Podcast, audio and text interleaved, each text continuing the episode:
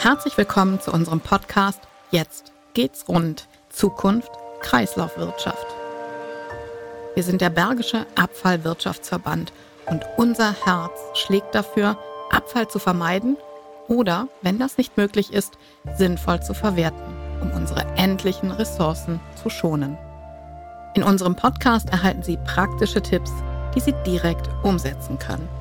Wir liefern Ihnen die neuesten Informationen rund um die Themen Abfallvermeidung, Verwertung, Recycling und zirkuläre Wertschöpfung. Informieren Sie über aktuelle Forschungsergebnisse und berichten von den täglichen Aufgaben am Innovationsstandort Metabolon.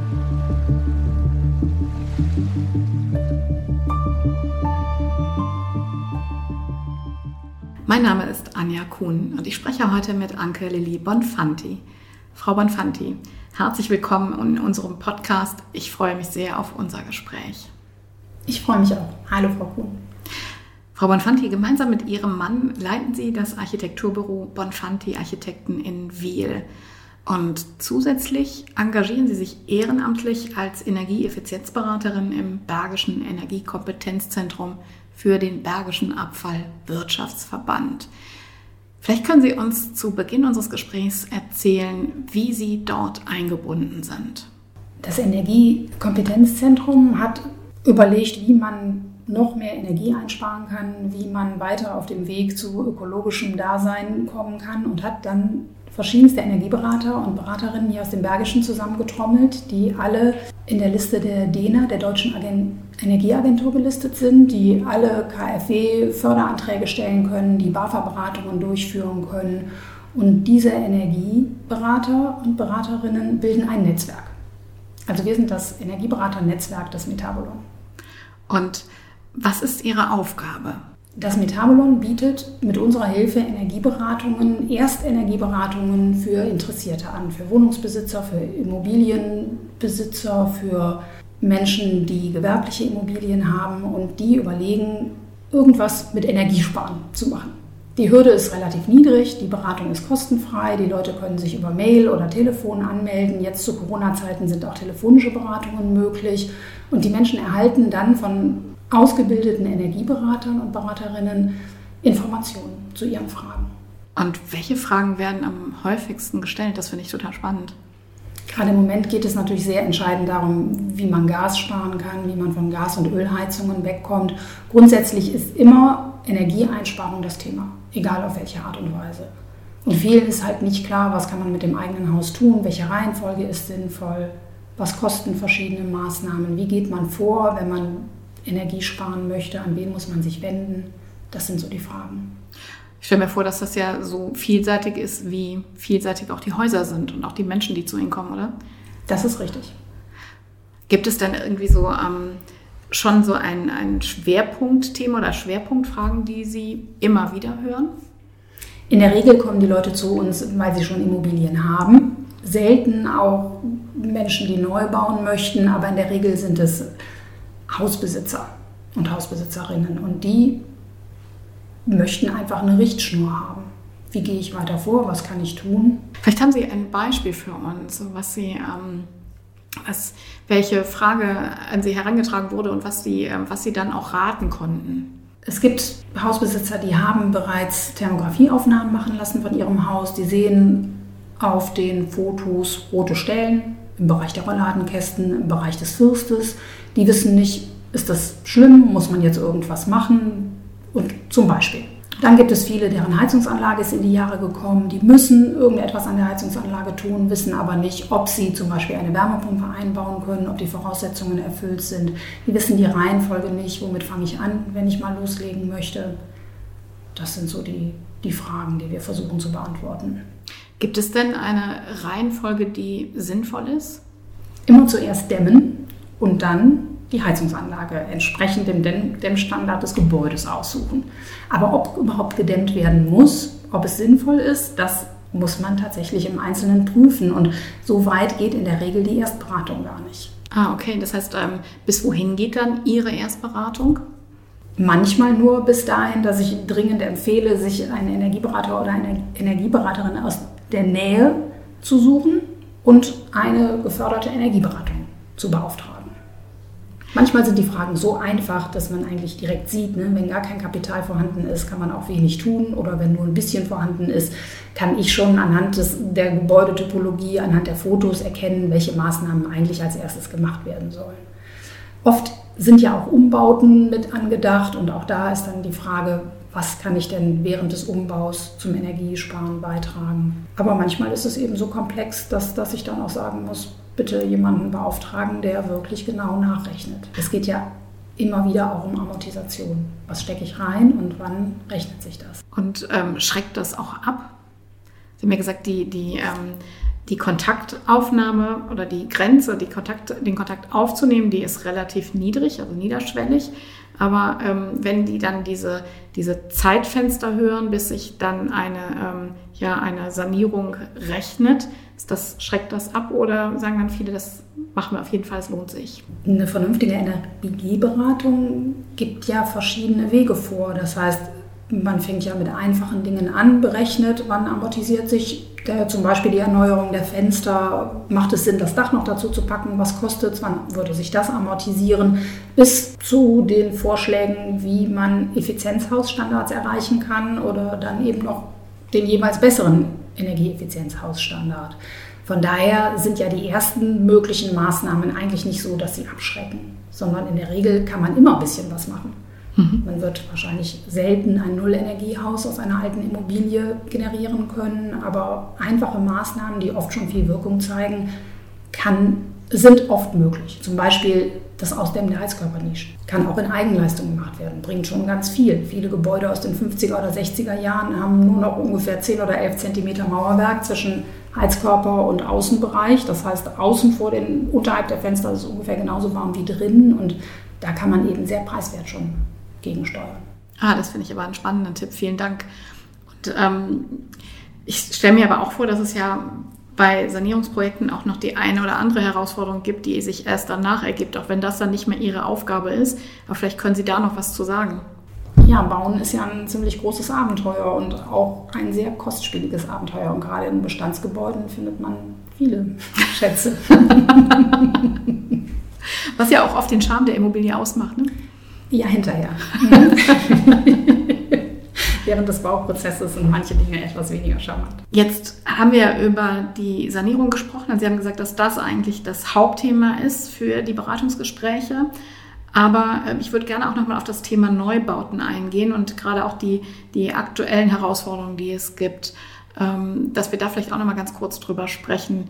Welche Herausforderungen gibt es bei hinsichtlich Energieeffizienz bei Neubauten aktuell? Seit wenigen Wochen hat sich die Förderlandschaft nochmal komplett verändert. Das heißt, zusätzlich zu den enorm gestiegenen Baukosten seit circa einem halben Jahr äh, kommt jetzt noch hinzu, dass die Förderung deutlich gesunken ist, dass sie sich nur noch auf sehr, sehr hocheffiziente Gebäude bezieht im Neubau, die nachhaltig errichtet wurden. Und der Nachweis des nachhaltig errichteten Gebäudes ist auch wieder eine kostenspielige Angelegenheit und macht auch das Gebäude nicht preiswerter. Das heißt, Förderungen sind im Moment leider unattraktiver geworden, als sie das vor wenigen Monaten noch waren. Und dann zu schauen, was kann ich trotzdem alles tun, um so wenig Energie wie möglich hinterher zu verbrauchen und nachhaltig zu bauen, aber eventuell dann doch auf die Förderung zu verzichten, das ist gerade im Moment ein sehr heikles Thema.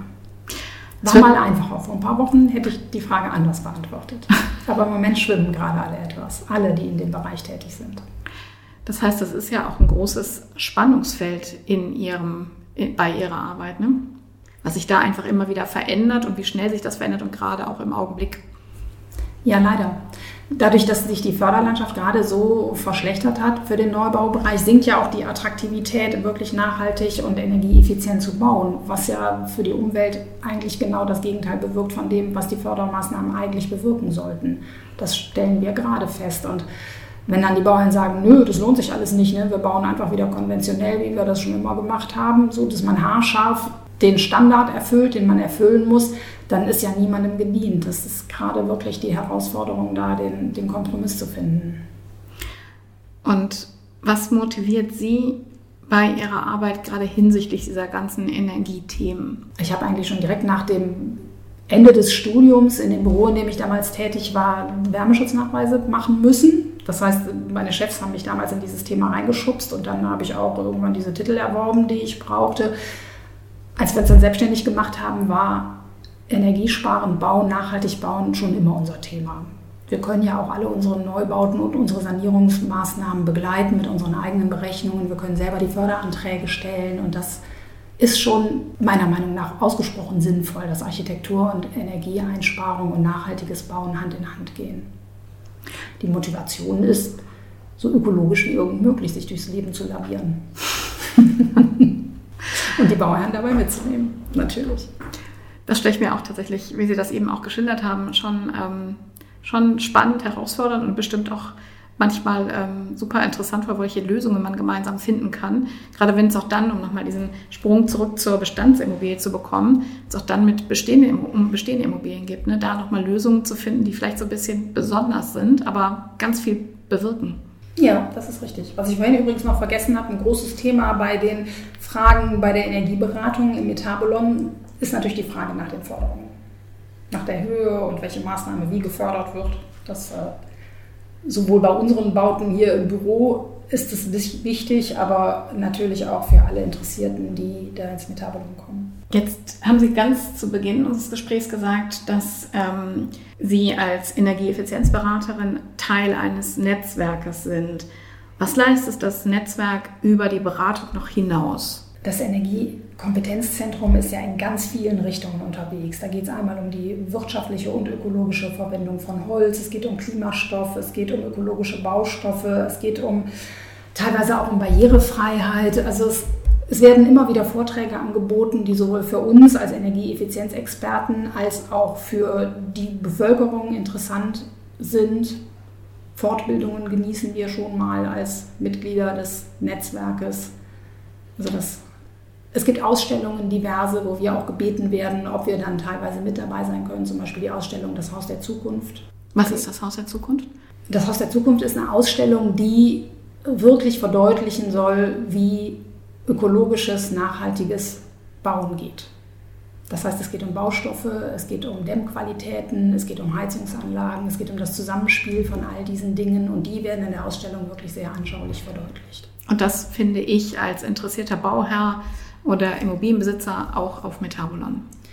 Auf Metabolon findet man ganz viele Beispiele von Ausstellern über diverse Heizungsanlagen, über Arten von, von äh, Dämmmaterialien etc.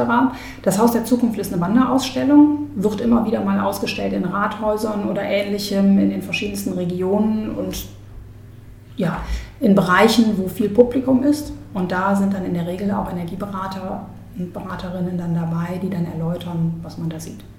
Also schon auch ein Netzwerk, das ähm, sehr viel Geben und Nehmen beinhaltet. Das ist absolut so. Es werden auch regelmäßig Vertreter aller Kommunen eingeladen, um sich gemeinsam zu besprechen, um voneinander zu lernen, wie man auf dem Weg in, in CO2-Neutralität voranschreiten kann. Und da gibt es sehr spannende Dinge, zum Beispiel von der äh, Mitfahrerbank angefangen über interessant funktionierende LED-Beleuchtung, die in Parks aufgestellt wird und dazu beiträgt, massiv Energie zu sparen. Auch das ist spannend und da sind wir als Energieberater und Beraterinnen auch immer zu eingeladen.